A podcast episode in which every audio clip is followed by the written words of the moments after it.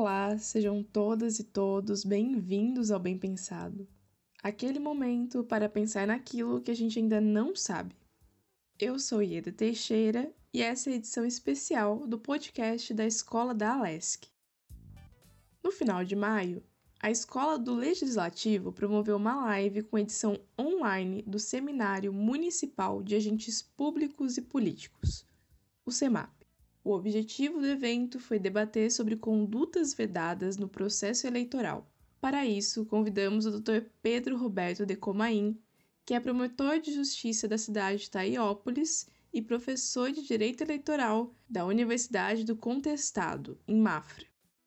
Chamamos também o Dr. Mauro Presoto, que atua como advogado e professor de Direito Eleitoral na Escola Superior de Magistratura de Santa Catarina. E para mediar o debate, contamos com a presença do Dr. Paul Stanislau, que é procurador legislativo da Câmara Municipal de Itajaí. Nessa edição do Bem Pensado, você confere o áudio completo do CEMAP Online que rendeu um excelente debate. Boa tarde, boa tarde, doutor Decomaí. Boa tarde a todos que nos escutam essa live ela é promovida pela Escola do Legislativo, Lício Mauro da Silveira, e também faz parte do programa Qualifica, que são é, medidas aí feitas pela Escola do Legislativo. Também quero deixar claro aí as pessoas que talvez é, não estejam com a possibilidade de acompanhar toda a live, ou talvez aquelas que venham a ver a reprise, podem mandar os questionamentos ainda para o e-mail formação política alesc.sc.gov.br. Eu vou repetir, então é formação política alesc.sc.gov.br. Lembrando né, que por se tratar de um e-mail, então fica formacal política, tudo sem acento, alesc.sc.gov.br. Essas perguntas poderão ser enviadas mesmo por aquelas pessoas que não puderem acompanhar online. Eu vou iniciar dizendo da minha enorme felicidade de estar junto de dois profissionais do quilate de vocês. Inclusive, alguns colegas da área, eles usaram o termo menos, menos formal, né? Olha, pô, são duas feras do direito eleitoral, são dois profissionais de escola mesmo, o doutor Decomain foi meu professor na escola do Ministério Público, aqui em Itajaí, então as referências são ótimas. Eu quero destacar também rapidamente, doutor Decomain, da sua preocupação com os seus alunos, né? E também com os servidores públicos. Porque a primeira pergunta que eu vou fazer, ela vai fugir um pouco do tema, mas é a curiosidade de todos que estão envolvidos com este ano eleitoral atípico, esse ano eleitoral de Covid, né? E então, é, doutor Presoto, eu vou pedir a palavra para o senhor inicialmente, mas com esse tema, e depois eu passo a palavra rapidamente para o doutor Decomain, que é uma breve reflexão sobre essas duas perguntas que eu vou fazer e depois nós já vamos em frente. Então, doutor Mauro, é o seguinte: breve comentário sobre eleições gerais e únicas, que o pessoal ficou falando dessa possibilidade, e gastos de campanha em tempos de Covid. Essa é a abertura do nosso trabalho de hoje, e depois vamos para as condutas vedadas. Muito bem. Inicialmente, boa tarde a todos. É um prazer imenso dividir esse espaço. Paul, Pedro, estudioso do direito eleitoral, promotor de justiça, promotor eleitoral. É, agradecer à Escola Legislativa pelo, pela oportunidade e pelo convite. E rapidamente sobre esses dois, dois temas é, complicados, né, Paul? Já iniciamos com dois temas delicados.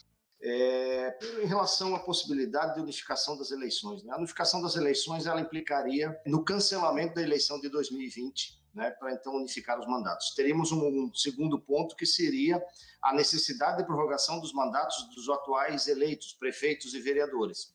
E aí nós começamos é, a ter alguns problemas, alguns senões aí, e o primeiro deles é que quando foram eleitos e quando disputaram a eleição lá em 2016, os eleitores foram, nas, foram às urnas e escolheram os candidatos né, da sua preferência, e, obviamente, pensando no mandato de quatro anos, né? não no mandato de seis ou um mandato de, de, de oito anos. Isso nunca esteve em pauta é, lá na eleição de, de 2016. Então, retirarmos ou cancelarmos a eleição de 2020 implicaria nessa, nessa mudança é, do procedimento, nessa mudança do contrato do paradigma que foi estabelecido na eleição de, de 2016.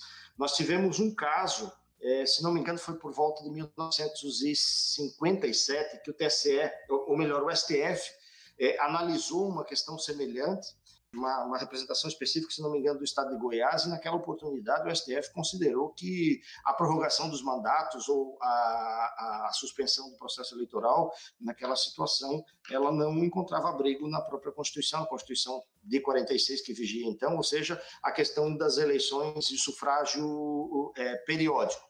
E, de modo que, sim, é possível que nós venhamos ter é, a remarcação da data da eleição em função do que estamos vivendo aí. Isso é absolutamente natural e é possível que até venha a, acontecer se não tivermos é, nenhum mecanismo, nenhuma possibilidade de realizar a eleição na data a, marcada na Constituição da lei eleitoral. Mas daí a levar ao cancelamento da eleição para unificar os mandatos, aí eu já me parece que é algo que não deveria ser admitido é, neste momento. Até porque mexeria em todo o processo eleitoral, mexeríamos no sistema eleitoral, ou seja, haveria uma mudança, uma verdadeira reforma política, e reforma política em tempos de exceção, e essa exceção é por conta da pandemia, não me parece algo adequado. Já tivemos esse debate no Congresso Nacional e, e, em tempos normais, digamos assim, essa proposta foi rejeitada. Não me parece adequado agora, num período excepcional, é, fazer esse, esse debate de modo que o adiamento, se for o caso, deve ser pelo tempo necessário.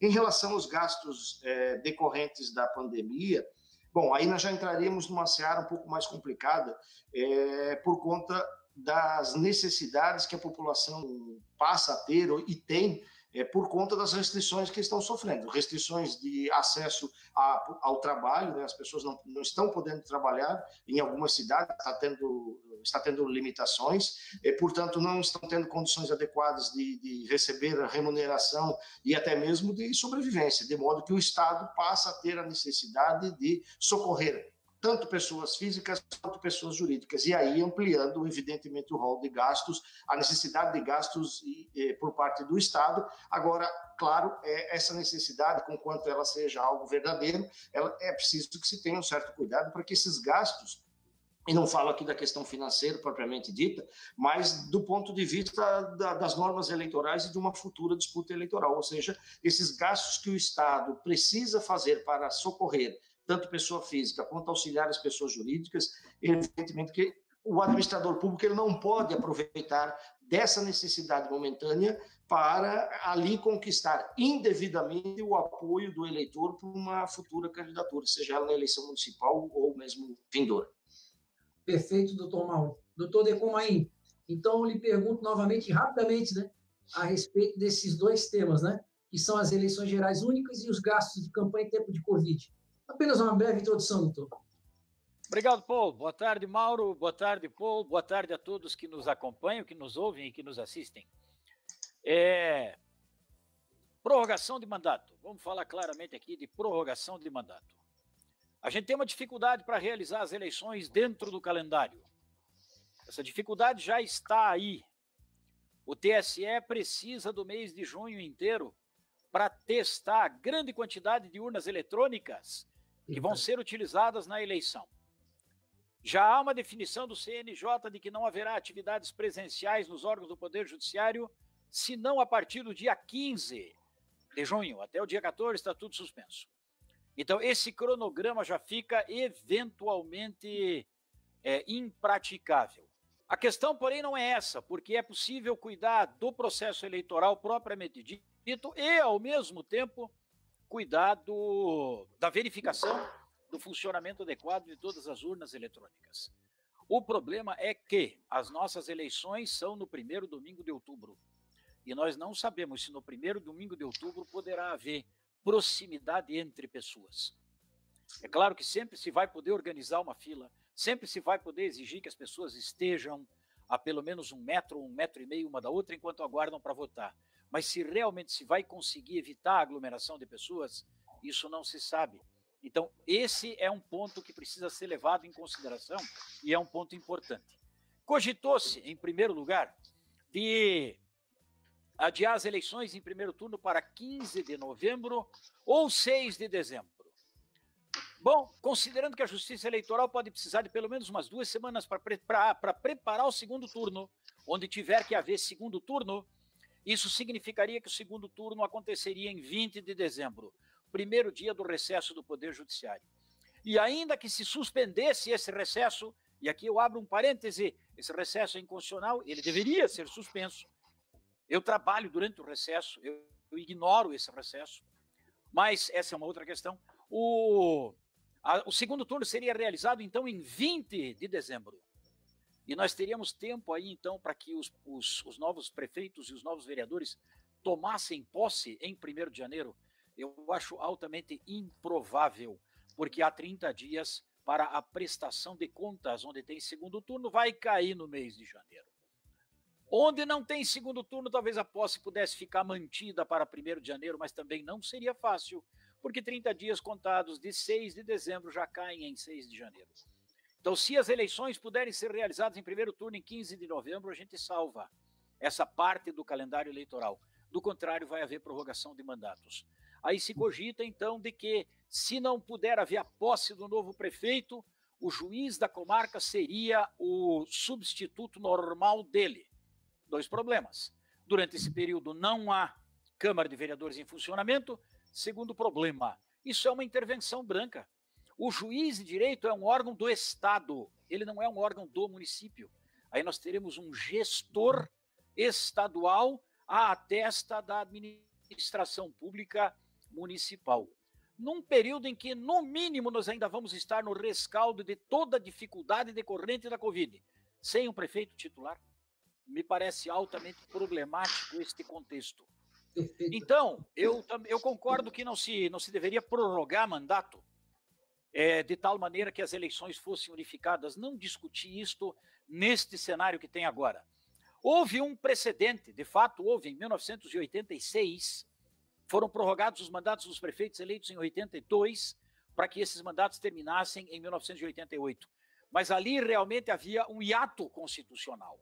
Estava sendo eleita uma Assembleia Nacional Constituinte. Então era uma situação transitória em que ficava mais fácil justificar isso. Agora é mais difícil. É, além das dificuldades práticas de uma eleição em que envolva todos os mandatos, isso traz dificuldades práticas.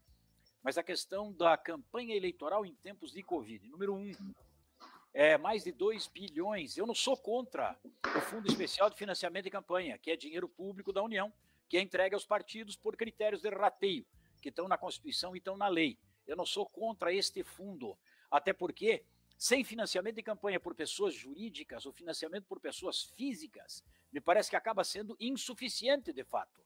E foi substituído finalmente por esse financiamento público. Mas são 2 bilhões que seriam gastos agora. Não sou contra isso, não sou contra financiamento público de campanha, Sou favorável a financiamento público de campanha desde 1996, pelo menos. E agora, então, isso se instalou. Mas agora, a União precisa muito de recursos, os estados precisam muito de recursos, os municípios precisam muito de recursos. Um, porque a despesa com saúde aumentou. Dois, porque a receita diminuiu grandemente. Então, não seria caso de se cogitar de prorrogação dos mandatos dos atuais prefeitos para poder gastar estes mais de 2 bilhões de reais com atendimento as despesas é, com saúde pública, e nós estamos vendo aí hospitais é, congestionados. Se esse quadro se agrava, se esse quadro melhora, não se sabe. Parece que está cedendo em São Paulo, que é uma excelente notícia. Mas e nos outros lugares? Será que realmente vai ceder? Então, eu tenho a impressão que a exceção eventualmente terá que ser debatida seriamente num período de exceção.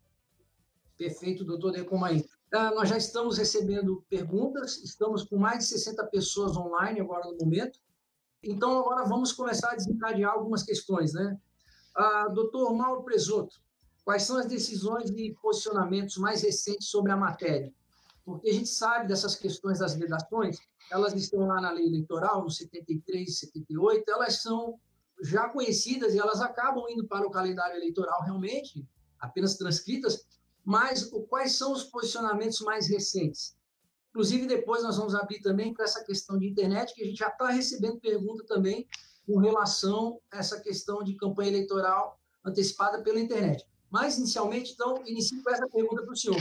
quais as decisões e posicionamentos mais recentes do TSE sobre essa matéria de vedações né, na, no período eleitoral para agentes públicos e políticos.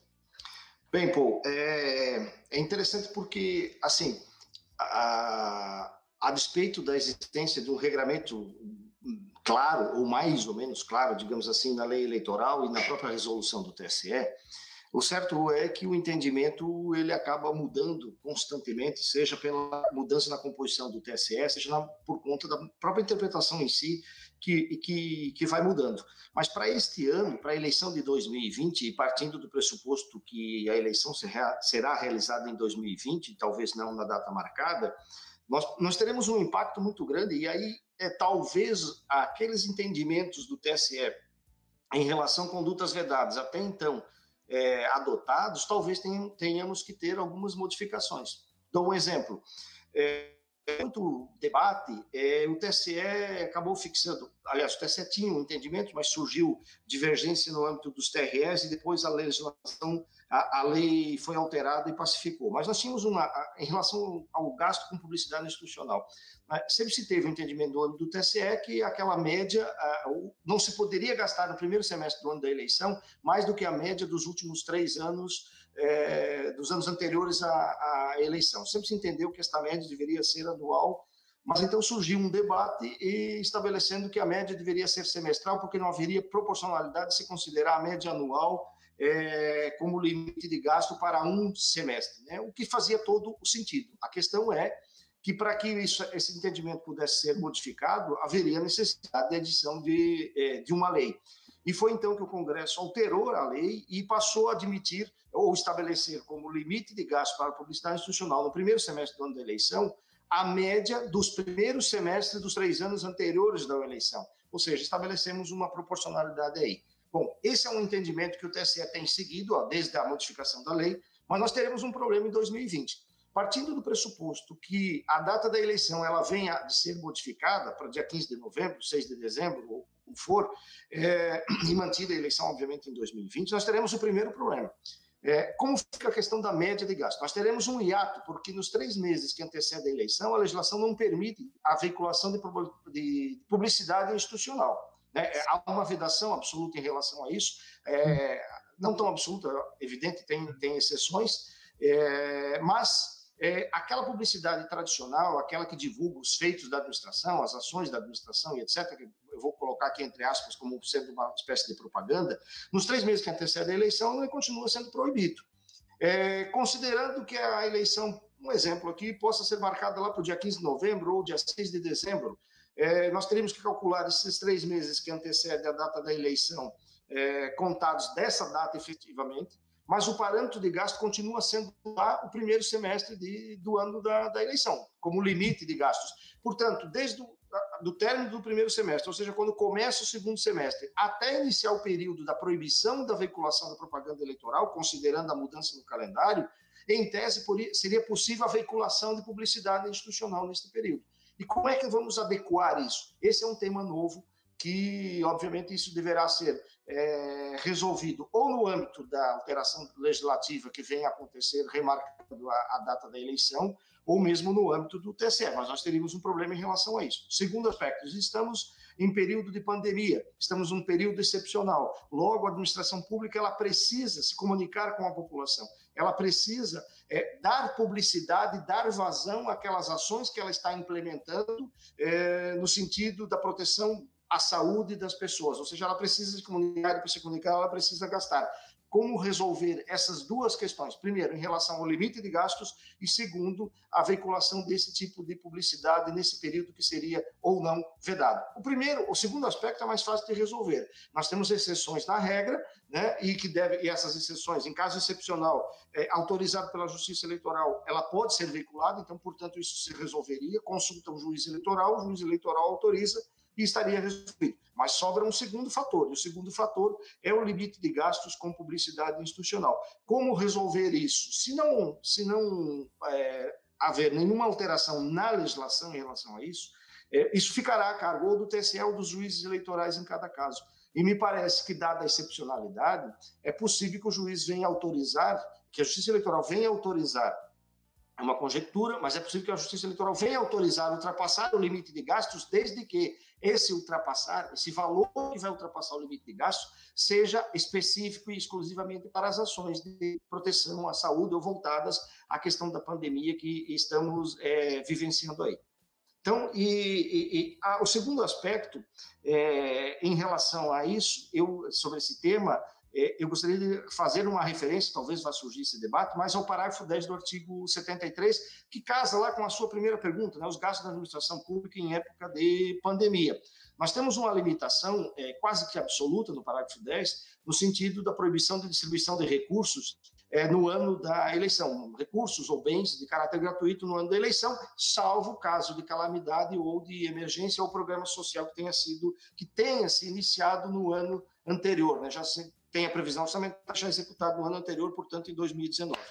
Aqui talvez a gente consiga resolver mais fácil, porque nós estamos, nós temos uma previsão, uma exceção na lei, na própria lei, no próprio parágrafo 10, que é o caso de emergência ou calamidade, que é o que nós estamos vivendo neste momento, de modo que o poder público pode sim realizar gastos em relação a isso, pode implementar ações, desde que abrangidas pela exceção à norma. O que o poder público não pode é, por exemplo, no momento em que faz a distribuição de recursos, a distribuição de bens por conta da pandemia que estamos vivenciando, se aproveitar ou aproveitar da situação para se promover, porque isso já a lei é, já prevê, já proíbe isso lá no inciso 4 né? E aí nós não estamos diante de nenhuma exceção, ou seja, eu posso excepcionar a regra do parágrafo 10, mas eu não posso excepcionar a regra do inciso 4 O inciso 4 sim, ele é absoluto, ou seja, na distribuição de bens e serviços por parte da administração pública, não pode haver aí a, a, a autopromoção, digamos assim, ou a promoção de ninguém que seja eventualmente pré-candidato. Perfeito, doutor Presoto. Eu comungo com a sua seu ponto de vista com relação a essa, essas saída de um pouco do limite de gasto, desde que ele seja para a saúde, caracterizando essa excepcionalidade, né? Realmente é, é, algo que faz muito sentido. Inclusive, houve decisões judiciais aqui já no âmbito de Itajaí nesse sentido também, que houve uma desvinculação de uma verba de uma autarquia aqui, que foi para os cofres do executivo, novamente, ou seja, saiu do braço da administração e foi para o, a administração direta, e foi é, designado lá, foi escrito pela juíza, que desde que seja usado para fins de combate à pandemia. Nós estamos recebendo algumas perguntas e o interessante é que elas vêm ao encontro do que os senhores já estão falando, mas depois nós vamos citá-las também. Doutor Decomain, então eu agora é, volto a palavra para o senhor com a seguinte questão. Poderíamos falar sobre as regras de descompatibilização nesses tempos de pandemia com prazos prorrogados e vários outros aspectos que atrasaram as demandas em nosso país? Com a palavra, doutor Decomain. Isso traz uma outra dúvida séria, principalmente quando se trata de eleição municipal. O servidor público, estatutário ou não, ocupante de cargo de provimento efetivo ou ocupante de cargo de provimento em comissão, o, o servidor admitido em caráter temporário, o empregado de sociedade de economia mista e o empregado de empresa pública. Eles devem se licenciar, eles continuam recebendo a remuneração, menos os comissionados, só os efetivos, mas os ACTs também, eles devem se licenciar do cargo é, pelo menos três meses antes da data prevista para a eleição. Se eles não se licenciam, ficam inelegíveis. O efetivo, o ACT, o empregado público, o empregado de sociedade de economia mista e de empresa pública se afastam do serviço com a continuidade do recebimento do vencimento, ou no caso da empresa pública ou sociedade de economia mista, continuam recebendo o salário. O comissionado não. Aquele que é apenas ocupante de cargo em comissão, ele tem de deixar o serviço pelo menos três meses antes da data prevista para a eleição, e para ele não é licenciamento. No caso dele, ele se afasta, mas não prossegue recebendo a remuneração. Existem alguns que precisam se afastar até com prazo maior. Os secretários municipais, se quiserem ser candidato a prefeito ou vice-prefeito, é quatro meses e não três. E os secretários municipais, se quiserem ser candidato a vereador, é seis meses e não três, sem continuar recebendo remuneração. Eles têm que simplesmente pedir exoneração, eles têm que ser afastados do, do, do cargo. Aí não é licenciamento. O problema maior aparece, até porque o de quem tem que se licenciar com seis meses já está superado ou se licenciou ou não consegue mais, porque já está dentro dos seis meses. Mas o problema que surge é, é fundamentalmente com aqueles que vão ter que se licenciar com três meses de antecedência. E aí o problema surge em função de nós não sabermos para quando vai haver o adiamento das eleições. As eleições estão previstas para terem lugar no começo de outubro, 5 de outubro, se não me engano. Então, três meses dá 5 de julho. Você tem uma data em que você sabe, e a administração pública sabe, que a partir dali talvez ela não possa mais contar com a colaboração daquele servidor, porque ele vai entrar em licença para poder disputar o mandato eletivo. Mas e se a eleição for adiada para 6 de para 15 de novembro? Outubro, setembro, agosto. O prazo de desincompatibilização cai para agosto, 15 de agosto. Se a eleição for adiada para 6 de dezembro em primeiro turno, novembro, outubro, setembro, cai para 6 de setembro. Agora, suponha-se que o servidor pretendesse realmente se licenciar, e se ele se licencia considerando a data da eleição, começo de outubro, e sai no começo de julho, e depois a eleição é efetivamente prorrogada. Bom, ele vai poder voltar ao serviço e se licenciar de novo quando chegar nos três meses antes da nova data da eleição. Mas o que fazer com o salário que ele recebeu nesse período? Que fica o recebimento do salário nesse período fica a descoberto. Se for possível considerar isso como férias, então pode ser considerado como férias. Se for possível considerar como licença prêmio, então considera como licença prêmio. Mas e se não for possível considerar nenhuma coisa nem outra? Vai se exigir dele que ele devolva a remuneração que ele recebeu nesse período? Então pode surgir essa dificuldade. Aconselhar o quê num cenário como esses? Parta da premissa de que a eleição não vai ser adiada. Se não quiser tirar licença, o ideal é tirar licença com três meses, 5 de, 5 de julho, tira licença. A partir de 5 de julho está em licença. Isso é o ideal. Porque posteriormente é possível ajustar o que acontece se a eleição for prorrogada. Agora, se você deixa para tirar a licença, se você deixa para tirar, se o servidor deixa para tirar a licença, depois pode ser que ele seja surpreendido com uma data que não é nenhuma dessas duas das quais se cogitou, e pode acabar acontecendo que quando ele vai tirar a licença já está menos de três meses da data da nova eleição, da, da, nova data da eleição. E aí, efetivamente, ele fica com a candidatura inviabilizada, porque por não tirar a licença ele se tornou inelegível. Perfeito, perfeito. Uh, doutor Mauro Presoto, nós já estamos recebendo várias perguntas e eu quero apenas destacar novamente, né, que essa live aqui ela é promovida, então, pela Escola Legislativa, deputado Lício Mauro da Silveira, é, em parceria com o programa Qualifica, e os uh, questionamentos que não puderem ser feitos agora, por algum colega que esteja assistindo, algum servidor, eles poderão ser feitos a posteriori, uh, por intermédio do e-mail uh, formaçãopolitica.alesc.sc.gov.br. Então, se alguém tiver alguma dúvida e não pôde assistir online essa live, poderá ser enviado a pergunta para este e-mail. Depois o pessoal da técnica também põe aqui embaixo este e-mail para o pessoal. Uh, nós já estamos recebendo várias perguntas, então tem uma aqui, é, Presoto, que ela é, é, da sua especialidade também, que ela fala, ele fala o seguinte, o Tiago Walter, ele pergunta, boa tarde, estou verificando vários pré-candidatos lançando sua pré-candidatura nas redes sociais para vereador. Isso pode ou não caracterizar campanha antecipada? Ou é válido isso, essa conduta? Bem, Tiago, é, a princípio, é, é, assim, sem maiores detalhes, é, é, é, obviamente difícil uma análise, mas posso te estabelecer é, o parâmetro que nós temos na legislação e também o parâmetro que o TSE fixou não faz muito, né, no precedente 924 de Minas Gerais, é, do que se deve ser entendido no âmbito da pré-campanha, ou seja, nesse período de pré-campanha que é o que estamos vivendo agora, o que é possível e o que não é possível. É, a lei eleitoral, no seu artigo 36A, que veio para amenizar o encurtamento do período de campanha eleitoral, é, e também na, na linha é, da própria Constituição, que trata da liberdade de expressão, liberdade do pensamento e etc., é, estabeleceu uma série de atos que não são caracterizados como propaganda eleitoral antecipada.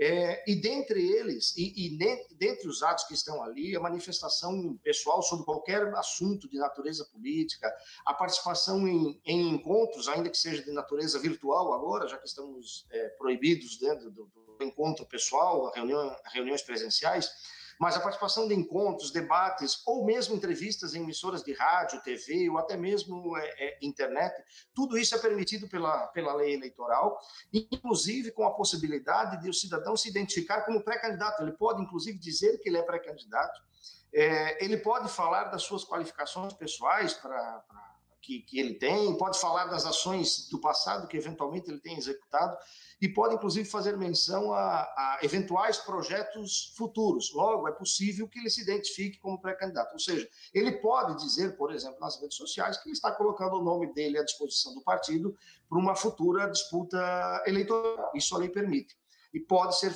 pode ser utilizado, inclusive, as, é, as, redes sociais. O que a lei não permite, e o TSE é, conformou isso neste precedente 924, é que no período da pré-campanha não, pode ser, não podem ser utilizados aqueles instrumentos que são proibidos durante o período de campanha eleitoral. Então, tudo aquilo que você não pode usar no período de campanha eleitoral, você não pode utilizar no período de pré-campanha. Portanto, se for um instrumento lícito na campanha eleitoral, na pré-campanha é possível. As redes sociais são instrumentos válidos, instrumentos permitidos pela legislação eleitoral e, portanto, eles podem ser usados para propaganda eleitoral, logo podem ser utilizados também no período da pré-campanha. O que precisa ter cuidado aí nessas manifestações, enquanto seja possível ele mencionar, o cidadão mencionar que ele é pré-candidato, que ele está colocando o nome à disposição do partido para uma eventual futura candidatura, não pode haver pedido explícito de voto. Não pode haver pedido explícito, direto, objetivo e nem o pedido é, explícito de voto. Vou dar um exemplo é, que aconteceu recentemente numa entrevista não tão recente, na última eleição, na verdade, numa entrevista de um pré-candidato, em que falou dos feitos, fez críticas à administração atual, fez uma série de coisas, e ao final mencionou que ele era pré-candidato ao cargo de governador, que estava habilitado para ser governador, e, e concluiu pedindo o apoio da população. É, e a Justiça Eleitoral considerou que ele vinha bem, mas quando ele pediu o apoio da população, embora seja possível, a lei mencione o pedido de apoio político como sendo possível, é, o que se entendeu é que, da forma como esse pedido de apoio foi formulado pelo pré-candidato, é, trazia embutido aí um pedido explícito é, de voto. Né? Então, esses são os limites, a, a, grosso modo aqui, que a legislação estabelece. Portanto, é sim possível a manifestação, é sim possível, neste período, é, mencionar a sua, sua situação, a sua condição de pré-candidato, mas nenhuma menção, nenhuma ideia de que, que possa passar como um pedido de voto, seja ele direto ou mesmo é, disfarçadamente. Perfeito, doutor Mauro. Doutor Decomain, o José Alexandre Machado faz o seguinte questionamento.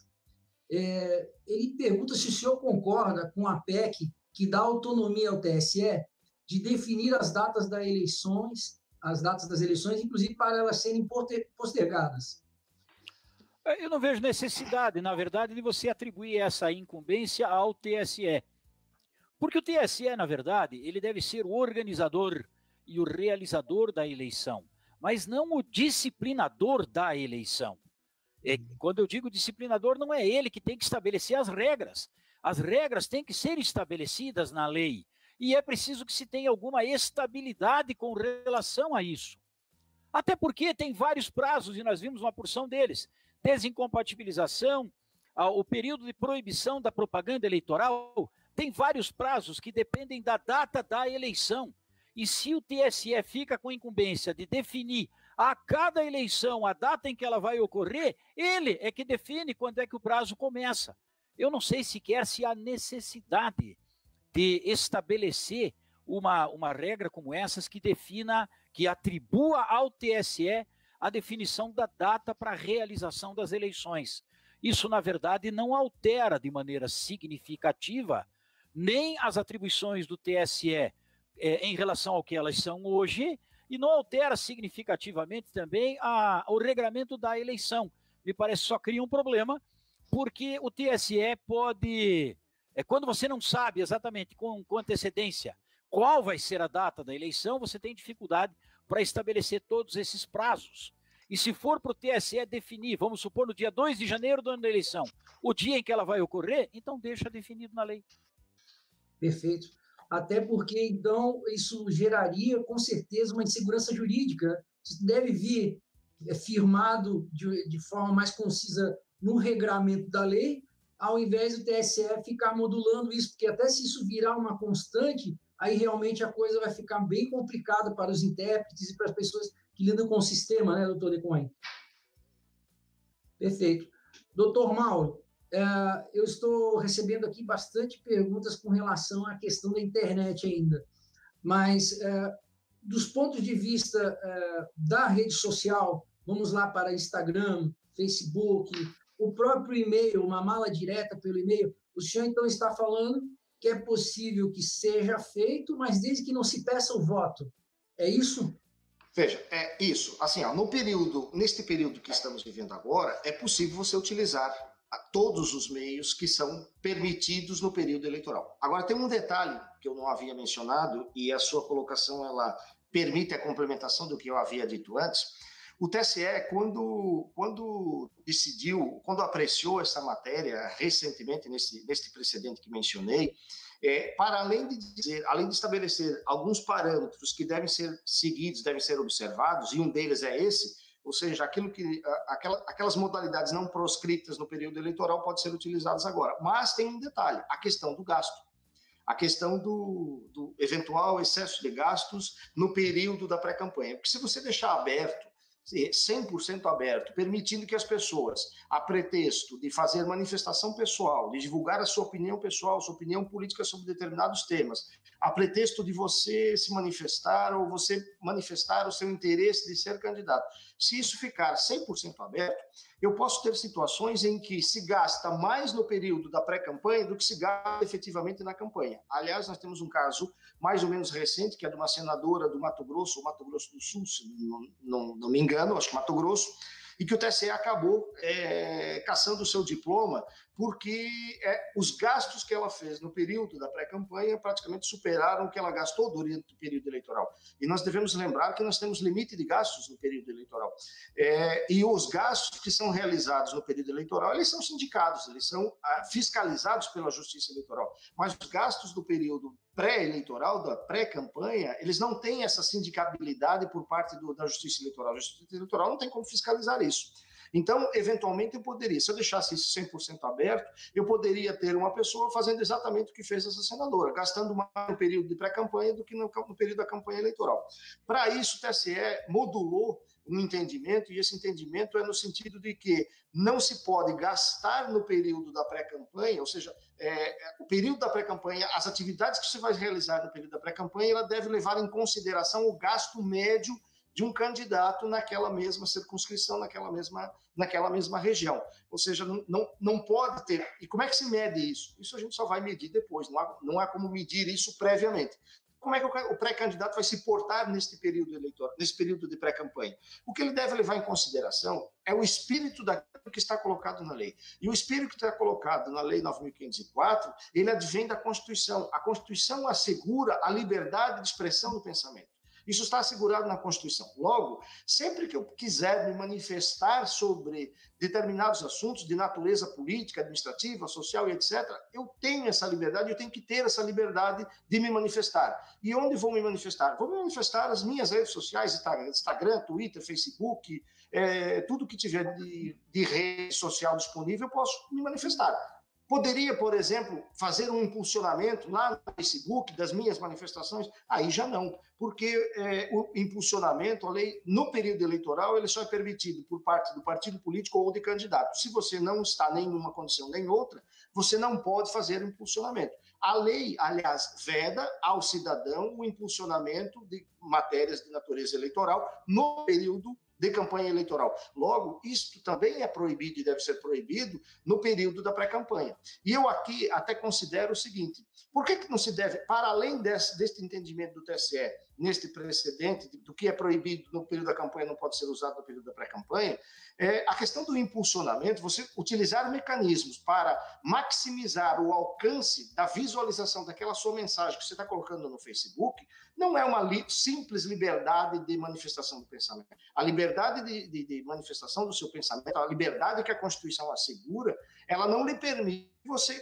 utilize instrumentos de maximização, porque isso daí não é uma simples manifestação. Aí você já está em busca de um resultado posterior lá no, na eleição, ou seja, você quer se tornar visível, conhecido, utilizando desses instrumentos que a legislação só é, é, estabelece como permitidos no período da campanha eleitoral e só para quem é candidato ou então é, partidos políticos. Logo, neste período de pré-campanha é sim possível utilizar todos esses mecanismos aí é, de redes sociais e etc, mas é, tendo este cuidado e um deles que é o que me parece que mais vai vai vai vai ter impacto é a questão do impulsionamento e a robotização, né? A utilização de robôs, que já foi uma, uma avalanche na eleição de 2018 e possivelmente retorne agora na eleição de 2020. Né? Então, isso já era proibido, sempre foi proibido. Obviamente, nós teremos alguns empecilhos, não sei como o, o, o doutor Pedro vê isso, mas nós teremos alguns empecilhos para poder verificar isso, poder alcançar a utilização desses, desses robôs, né, a utilização de robôs. Vejo que a eleição de 2018 acabou e nós estamos ainda discutindo se foram utilizados robôs ou não na eleição de 2018, ou seja, já estamos na eleição de 2020, nós ainda estamos debatendo o que aconteceu lá. É, de qualquer forma, o que eu posso dizer para quem é pré-candidato e que vai ser candidato depois lá na frente, é que não utilize esse, esse, tipo de expediente. Você deve se comunicar com o eleitor, mas você deve se comunicar com o eleitor através daquelas formas que a legislação estabelece. Não faz sentido que você participe de um processo democrático, um processo eleitoral, para é, que você ponha o seu nome à disposição para ser o representante do povo no âmbito do legislativo ou mesmo no âmbito do executivo, ou seja, para é, fiscalizar quem vai para o legislativo, fiscalizar as ações do executivo, ou seja, fiscalizar as ações, o cumprimento da legislação eleitoral, mas para chegar lá você já inicia o processo desrespeitando justamente a lei. É, ou seja, como é que você quer ser um fiscal da lei se para chegar até essa condição você já, já começa desrespeitando o limite da lei? Então, não, não, não, não criem subterfúgios, é, não, não, não desrespeitem os limites que a lei estabelece. Façam sim a sua pré-campanha, façam depois a sua campanha eleitoral, mas procurem obedecer e seguir aquilo que efetivamente é, está previsto na lei. Sigam esses limites, a democracia e a sociedade agradecem. Perfeito, doutor Mauro. Até Oi, Mauro essa questão da robotização, ela realmente não, não pode ser usada como liberdade de expressão. Perfeito. Inclusive, todo mundo já recebe isso pelo Facebook, que são aquelas publicações patrocinadas, né? Vem lá o nome do candidato e vem patrocinado. Entendi perfeitamente. Doutor Decomain quer fazer um comentário, por gentileza?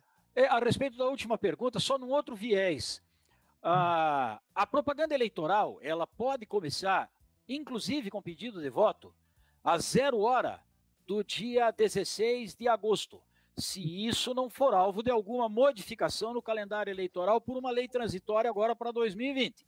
Mas a regra geral é esta: mediante mensagens em redes sociais, o candidato pode pedir voto, desde que a mensagem seja veiculada a partir das zero hora do dia 16 de agosto não pode é pedir voto nem implicitamente nessa pré-campanha até as 20 e às 23 horas 59 minutos e 59 segundos do dia 15 de agosto não pode, mas a partir do dia 16 de agosto aí já dá inclusive para inserir o para inserir o pedido de voto na mensagem veiculada na rede social.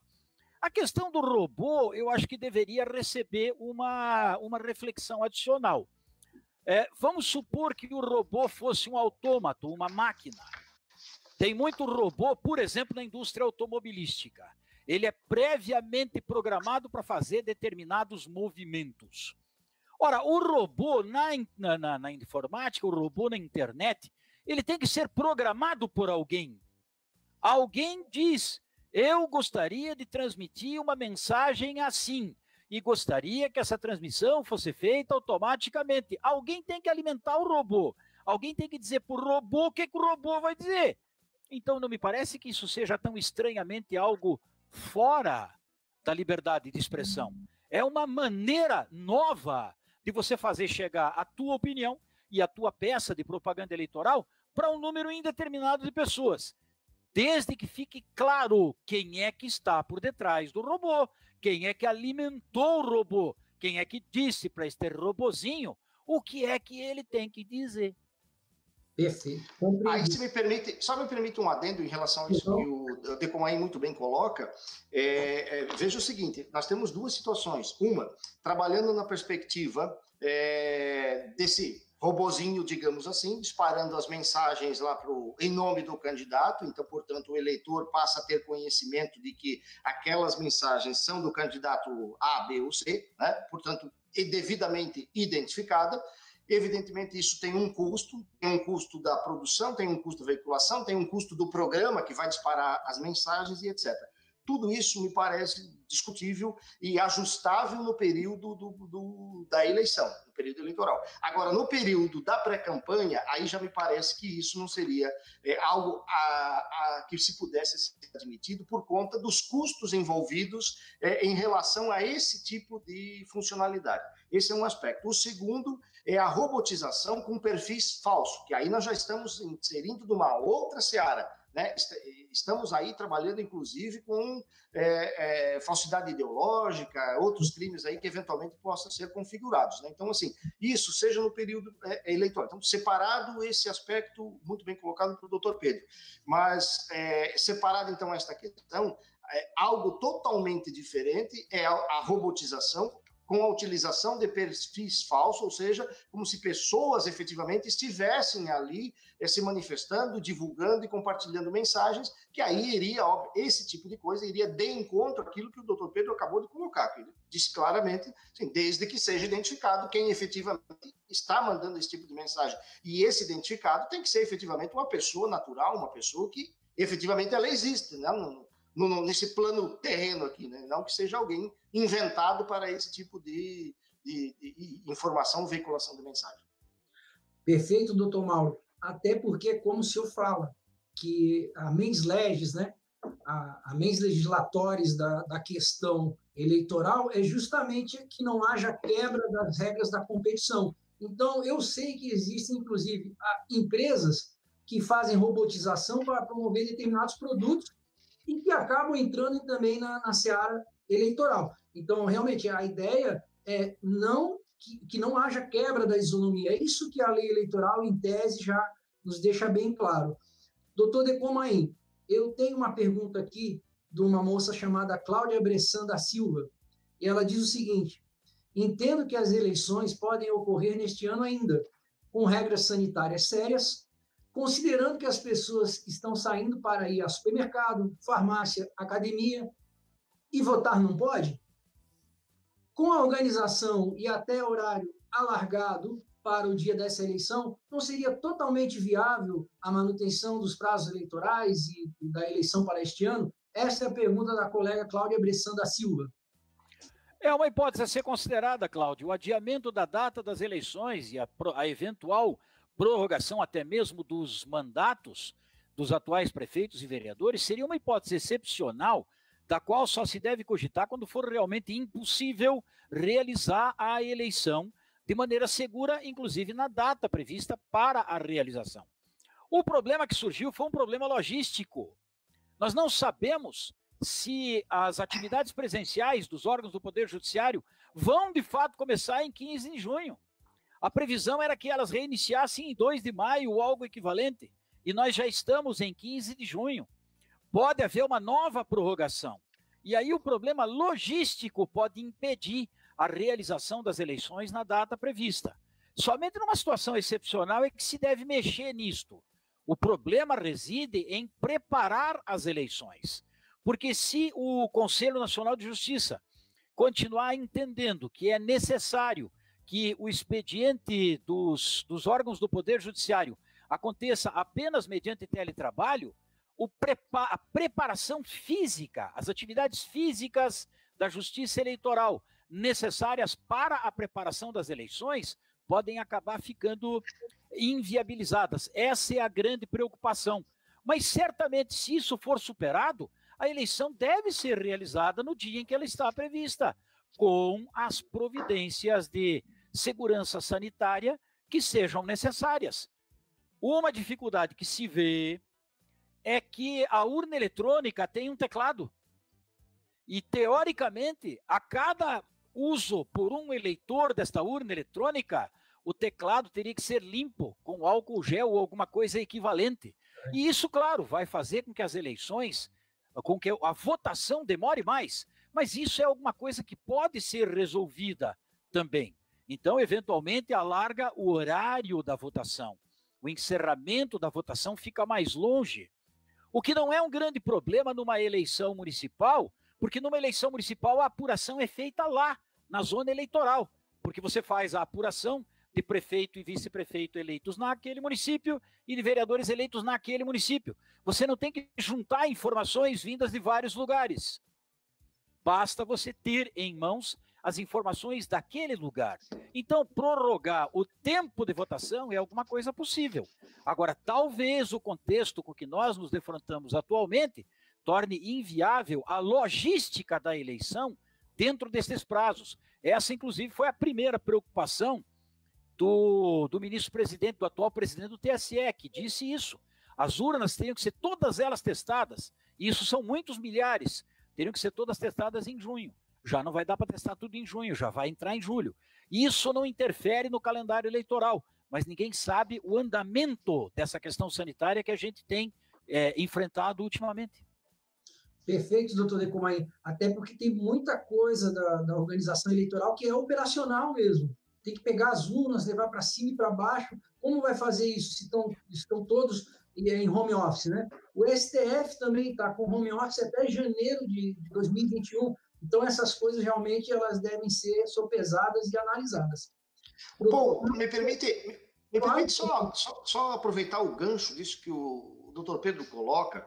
É, é, vejo os impactos que isso pode, pode ter, a questão do, do, do adiamento, e ele pode ser inevitável, é, para além da questão da organização. Então, sim, nós estamos falando, o Dr. Pedro traz muito bem, alguns impactos do ponto de vista da logística, do ponto de vista da organização do processo eleitoral em si. Do ponto de vista da realização do dia da eleição, digamos assim, é, talvez seja possível você alargar né, o, o, período de votação, em vez de ser num dia, ser em dois. Aliás, o presidente até, o presidente do TSE até fez menção em relação a isso. Mas eu queria, é, a partir disso, da possibilidade do adiamento das eleições, a remarcação para uma outra data, trazer um outro tema que, que se refere a, a condutas vedadas. Nós temos ali na, na lei eleitoral é, uma proibição é, para a contratação de servidores públicos é, no período dos três meses que antecede a data da eleição até a posse dos eleitos. Então, mantido o calendário a, a atual, nós, temos, nós teríamos aí três meses anteriores ao dia 4 de outubro, quando começa, então, aí efetivamente essa proibição de contratação, salvos ah, os casos emergenciais, é, para garantir o funcionamento inadiável do serviço público, ou então concurso público, aquele que tenha sido homologado antes desse período, e os cargos em comissão, é, evidentemente, são as exceções da lei. E aí nós temos, e eu quero puxar o gancho lá do início que o Paul colocou em relação aos precedentes do TSE, nós temos um entendimento do TSE, que para mim é uma lástima, mas em todos os casos, é, se refere à contratação de pessoal no, na área da educação. Na área da saúde, o TSE entende que é serviço inadiável, etc. Na questão da educação, o TSE tem um entendimento de que a educação não deve ser considerada e não é considerado serviço público inadiável conquanto tenha prejuízo e possa ter prejuízo para o aluno a falta de um professor em sala de aula, é, esse não é um prejuízo irre, irreparável. Em um outro dado momento, nós poderemos ter a reposição dessas aulas e tal. E neste momento que nós estamos sem aula em muitos colégios, ou então, no mínimo, aula é, remota, é, em EAD, mas a maioria dos colégios, ou uma boa parte dos colégios, nem aula está tendo neste momento, nem mesmo em EAD, talvez isso case é, perfeitamente. Mas vamos lá. Nos três meses que antecedem a eleição, eu não posso ter mais contratação via de regra, contratação para o serviço público. Esse entendimento em relação à educação, não sei o que o doutor Pedro pensa, mas não, não me parece algo sustentável do ponto de vista da Constituição, até mesmo porque a própria a educação é sim serviço público é, é, essencial ainda mais no momento que vivemos a necessidade a educação é tudo. E aí você colocar uma coisa é faltar um professor e você substitui com alguém que está no quadro. Outra coisa são aqueles afastamentos afastamento por problema de saúde, afastamento para concorrer a cargo coletivo, que é aquele tema abordado no início pelo doutor Pedro, o cidadão tem o direito de se candidatar e ele é servidor efetivo, ele tem o direito de se afastar remuneradamente três, três meses antes da data da eleição. Ele se afasta e, e, e, considere aí um número, um percentual mais ou menos com, é, importante, impactante do ponto de vista da, da, da, do quadro de servidores, é, a vigorar o entendimento do TSE, não poderia contratar é, temporários para substituir esse que se afastou para ser candidato a cargo eletivo ou mesmo que tenha entrado em licença para tratamento de saúde. Agora, nós vamos pegar só a questão do professor afastado para concorrer como disse o doutor Pedro, vamos seguir o calendário atual mantido. Ou seja, não vamos ficar aqui conjecturando, vão, não vou sair de licença porque pode mudar a data da eleição. E se não mudar a data da eleição, como é que fica? Então, nós temos que seguir o calendário atual. O, aquele que é servidor público efetivo, quando antes de iniciar o prazo de três meses que antecede a eleição, vai pedir licença para concorrer a cargo eletivo. E aí, no meio do caminho, o, remarca a eleição lá para dezembro, por exemplo é, 5 de dezembro, o, o, os três meses já tem um marco inicial diferente daquele marco inicial anterior. Aqui eu tenho dois problemas. Eu tenho um problema que é do servidor que se afastou para concorrer a esse cargo eletivo, e é dentro daquele prazo de três meses, com base no calendário atual, mas vai chegar lá em julho e agosto, o calendário muda para dezembro, e, portanto, os três meses já não é mais agora em junho, passa a ser lá em agosto. É... Significa dizer o seguinte: ele não terá mais um prazo de afastamento de três meses, ele pode ter um prazo de afastamento de seis meses, cinco meses, sete meses, oito meses, a depender da data que for marcado. Como é que fica, no ponto de vista da educação, aquele que ia ficar três meses fora do serviço público, ele deixa de ficar e passa a ficar agora cinco, sete, oito meses? Como que eu consigo garantir a continuidade do serviço público numa situação dessa? E o segundo ponto, é, em relação a isso, e aí vai para o doutor Pedro isso, é, que abordou bem a situação, Imaginemos um cidadão que se, se afasta naquele período de três meses e ele se afasta remuneradamente, já que ele é servidor efetivo. E acontece que no meio do caminho a eleição é cancelada. É, ou seja, ainda que não cancelada, mas ela não é mais realizada em 2020. Ela vai ser realizada, remarcada em 2021. Como faremos com este período de afastamento que ele já gozou por conta da legislação eleitoral? Como é que se resolve isso? Confesso que esse tema ele está batendo aqui na minha porta e eu até agora não consegui achar uma solução adequada para isso, porque aí nós estaremos, do ponto de vista eleitoral, sem nenhum problema, e é o que nós estamos debatendo aqui, mas nós teremos um reflexo do ponto de vista da remuneração lá para a administração pública. Doutor Mauro, até me permita um gancho é, com relação, inclusive, aos servidores da saúde que eventualmente vierem a ser candidatos, mas que estão sendo convocados para trabalhar no combate à pandemia, né? Como que fica a situação desse, desse, desse servidor, né? Doutor Decomain, gostaria de fazer algum comentário sobre esse aspecto? Bom, número um, educação é serviço público essencial, ponto. Se a educação não fosse serviço público essencial, não haveria qualquer justificativa para a Constituição impor a fiscalização do poder público sobre as escolas privadas. Não é serviço essencial, realize como achar que deve realizar, não precisa de supervisão do Estado. Bom, mas com relação à admissão de servidor em caráter temporário, dentro dos. Vamos ficar com os três meses, que é a regra geral, dentro dos três meses que antecedem a data prevista para a eleição. Há um precedente aqui na zona eleitoral onde eu atuo. Aliás, um precedente que envolveu quatro situações, todas elas na mesma ocasião. Primeiro, professora admitida em caráter temporário, dentro dos três meses antes da data prevista para a eleição, para substituir quem? Professora que tinha pedido as contas, que tinha pedido exoneração.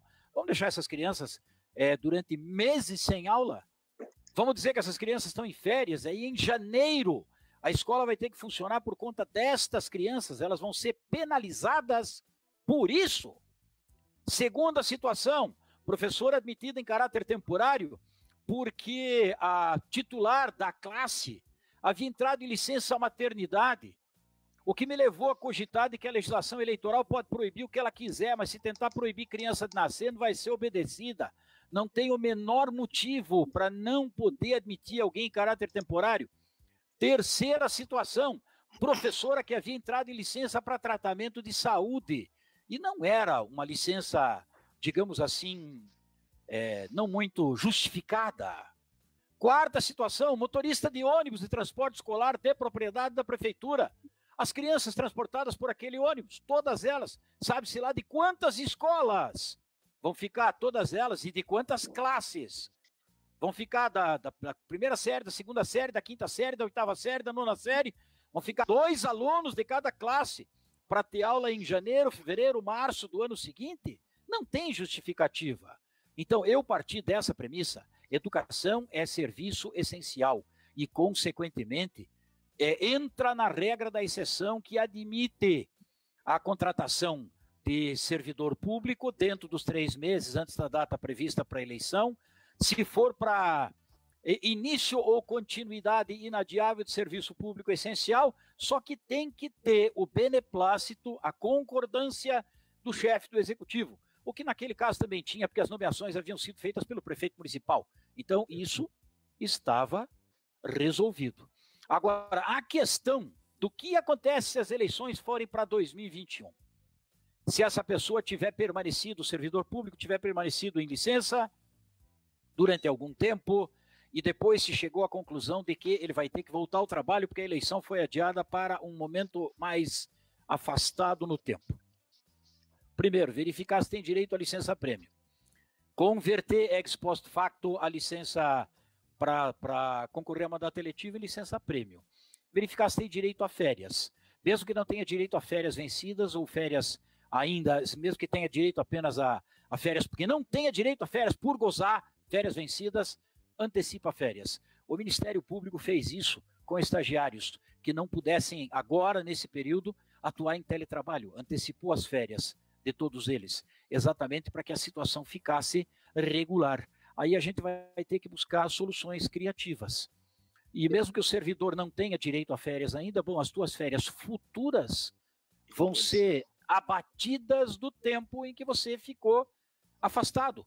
Porque se a gente entende que você não foi o responsável por essa situação, a administração pública também não pode arcar com esse ônus. Perfeito, doutor Decomain. Apenas para quem nos segue, uh, o público está respondendo bem, nós vamos continuar um pouco além da, da uma hora e de, de live. Eu quero, então, só enfatizar que essa live ela é promovida pela Escola do Legislativo, deputado Lício Mauro da Silveira, e em parceria com o programa Qualifica. Nós estamos aqui, então, com o doutor Mauro Antônio Presoto, que é especialista, advogado militante de direito eleitoral, professor de direito eleitoral, e também com o promotor de justiça, doutor Pedro Roberto de Comaim, que é um grande especialista também e professor de direito eleitoral. Eu me chamo Paul Stanislau, sou procurador aqui de carreira da Câmara de Vereadores de Itajaí, e para mim está sendo uma satisfação realmente estar na companhia de vocês. Eu quero destacar para as pessoas que assistirem a posteriori esta live, que ela vai ficar disponível no Facebook da Escola Legislativa, elas poderão mandar um e-mail com as perguntas para formaçãopolitica.sc.gov.br. Que, claro, né, não tem acento, então fica formacalpolitica.sc.gov.br. Veja bem, então, doutor Mauro Presoto.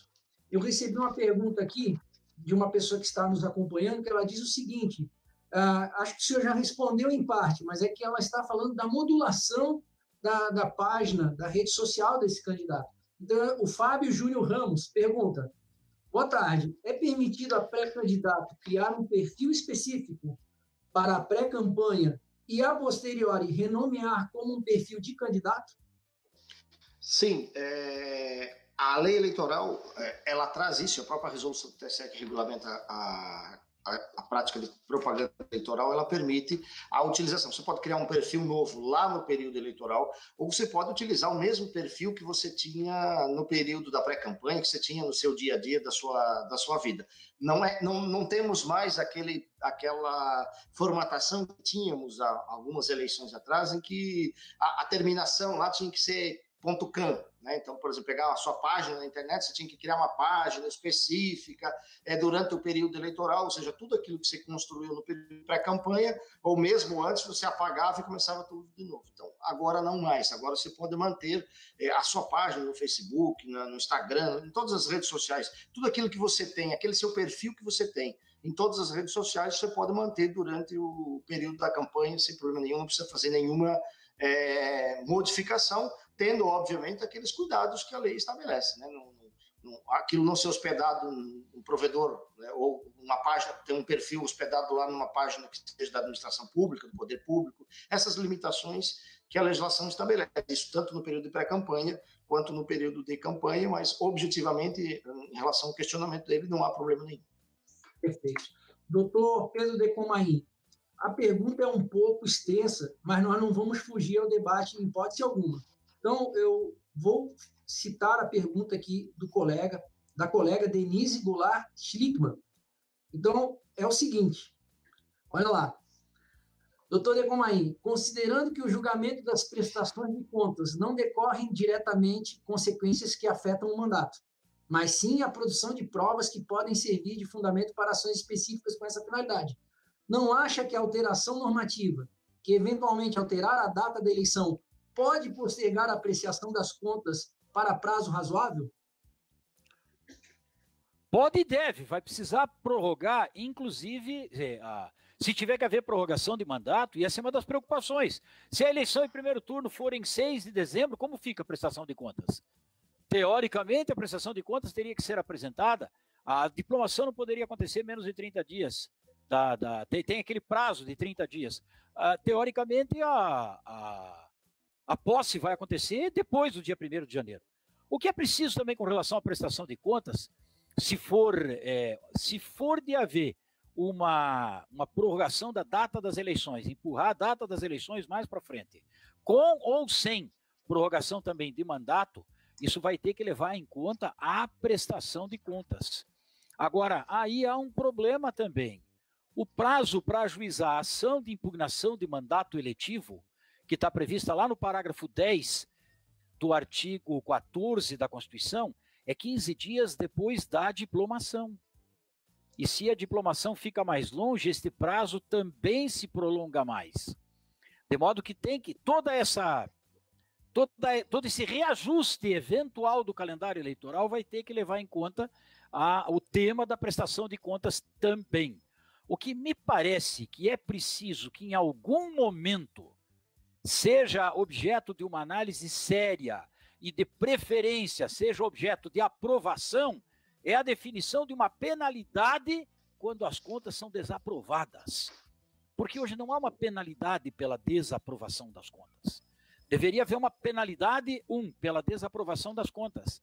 Uma penalidade, não só a suspensão do recebimento de cota de fundo partidário, mas uma penalidade pela não prestação das contas. Está na hora estabelecer isto. Incrementaria muito uma preocupação que vem de longe com a seriedade do custeio da campanha eleitoral e com a seriedade dos gastos. Há um episódio andando aí que não envolve gastos de campanha, mas envolve fundo partidário, e nós mais ou menos sabemos do tamanho da situação que está criada aí. Né? Então, isso precisaria ter um sancionamento específico. Perfeito. Doutor Mauro Presoto, doutor Pedro Decomain, a gente está chegando ao final da nossa live, então. Eu quero aproveitar e fazer um agradecimento muito especial ao Paulo é, Wippert, que é da Escola do Legislativo, que me convidou e convidou os senhores também para participar dessa live. Quero dizer que, para mim, enquanto procurador aqui de uma casa legislativa, essa conversa foi muito importante.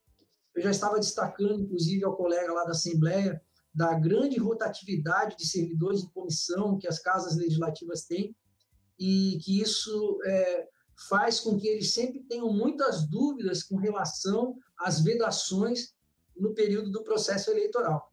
Eu realmente só tenho a agradecer a vocês, tenho que agradecer muito à Escola Legislativa, ao Paulo, a, e todo esse esclarecimento, né, o doutor Negomains, muito preocupado com seus alunos, com servidores públicos, doutor Mauro Presoto também uma fera com relação a essas questões de internet e, e essas questões telemáticas, Porque, vejam, na minha época, quando acompanhava mais de perto as questões de campanha política, as grandes preocupações eram adesivo em carro, placas, outdoors.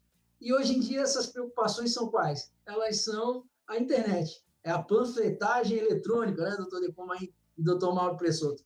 Então, eu só tenho a agradecer muito, foi muito enriquecedor. E eu peço, então, as considerações finais dos senhores, começando pelo doutor Mauro Presoto, depois do doutor Pedro Decomaí, e na sequência já vou chamar o Jussier, que é o responsável pela técnica, para nós encerrarmos esta live, que para mim foi muito enriquecedora em todos os sentidos. Doutor Mauro. Bem, pô, também da mesma forma agradeço o convite da Escola do Legislativo para termos esse esse diálogo, esse bate-papo aqui com essa figura extraordinária, doutor Pedro.